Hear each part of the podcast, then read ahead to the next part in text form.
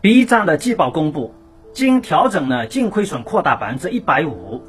就是到了十六点六亿人民币，净亏损率百分之三十三。但是集团同期的营收同比增长百分之三十，月均活跃用户同比增长百分之三十一，达到二点九四亿，日均活跃用户量呢达七千九百四十万，同比增长百分之三十二，日均用户时长则高达九十五分钟，创下历史新高。当然还有其他很多的一些数据，这里就不再一一说了。概括起来呢，其实就是一句话：数据都很好看，但是。除了用户增长数与盈利两大关键指标之外，那么从财报就可以看出，B 站的发展呢陷入了困境。当然，随之而来的就是股价的大幅下跌。B 站从之前最高的一千零五十二港元跌到了现在的两百一十港元，缩水了五倍。最低的时候呢是跌到了一百二十五港元，缩水了八点五倍。这一种跌幅呢，在所有的中概股中也算是神奇的存在，说明资本对 B 站出现了清仓式的抛售。那么为什么会出现这样的情况呢？从这次 B 站的财报就可以看出，可以说 B 站的这一份财报是经过艰难的财务手法之后出炉的最美的状态，但是这个最美的状态却让人看不到未来的希望。这就跟大部分的互联网公司一样，依靠新的商业模式与融资快速上市，但是上市之后就需要回答资本市场的一个问题，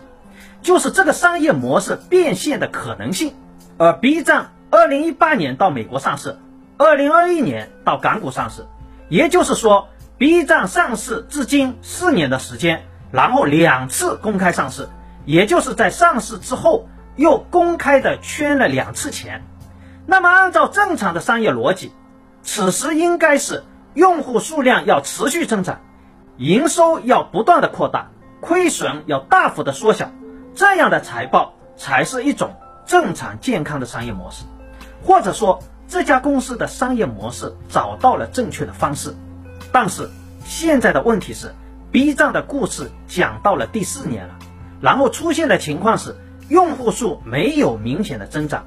而在营收增加百分之三十的同时，亏损扩大了百分之三十三，这就意味着整个商业模式出现了恶性循环，B 站的整个商业模式出现了问题。那么 B 站的其他数据则价值并不是太大，什么用户的活跃度与这个用户的时长，为什么呢？因为一季度国内是处于疫情反复状态，由于疫情防控。推动了这一些用户时长的发生，一旦疫情好转，这个用户时长就会出现下降。那么对于 B 站来说，现在面临的核心问题，也是爱奇艺当前陷入困境的问题，就是长视频是否是一个好的商业模式？因为相对于短视频来说，长视频一方面这个投入的硬件资产更重。另外一方面是对于内容的质量要求更高。那么在 B 站之前，为了缩小亏损，已经对 UP 主呢他的收入进行了大幅的缩减，这在一定程度上已经使得 B 站失去了优质创作者的创作动力。那么随着国家从政策层面对于游戏行业的整顿，B 站本来。想依赖的用户游戏变现的难度呢，也不断的增加，而广告的营收目前与未来也都是肉眼可见的不可观，